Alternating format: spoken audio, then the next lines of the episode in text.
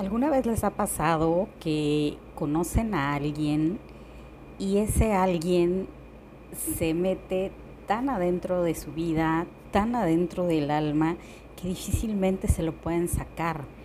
Y puede ser que haya sido alguien que lo fue todo, pero al final del día se convirtió en nada. Eso es muy doloroso igualmente doloroso resulta esa gente que no fue nada, pero dolió como si hubiera sido todo. Cuéntenme, ¿qué es lo que más les ha costado trabajo superar? ¿Esa gente que lo fue todo y se convirtió en nada? ¿O esa gente que no fue nada, pero que dolió como si lo hubiera sido todo? Y a propósito de eso, les doy esta frase maravillosa que encontré por internet. El texto es de Andrés Ixepan, no sé si lo pronuncié correctamente y si no lo hice me disculpo por ello, pero está hermoso. Se llama conocerte. Conocerte pudo ser cuestión de suerte o una simple coincidencia, pero prefiero interpretarlo como un regalo de la vida. Vámonos, está hermoso. Tal cual. Conocerte fue suerte o fue un regalo de la vida.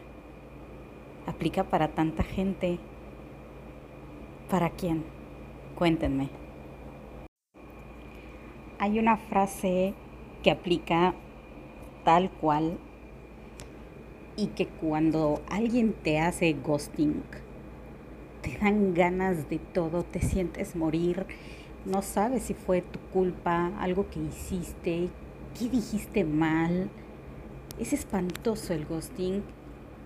Hay que tratar que eso se tipifique como, como violencia psicológica, porque es violencia emocional realmente que alguien te ande gosteando y no entiendas el por qué, porque dices, si yo soy una persona maravillosa, y, este güey, ¿por qué me deja de hablar? ¿No? Fíjense nada más. Y te llega si la escuchas. Fíjense, si me extrañas, hazlo con ruido. Escribe un mensaje, grítalo al viento, rompe el silencio, pero haz algo que no adivino. Hermoso, ¿no? Hermoso.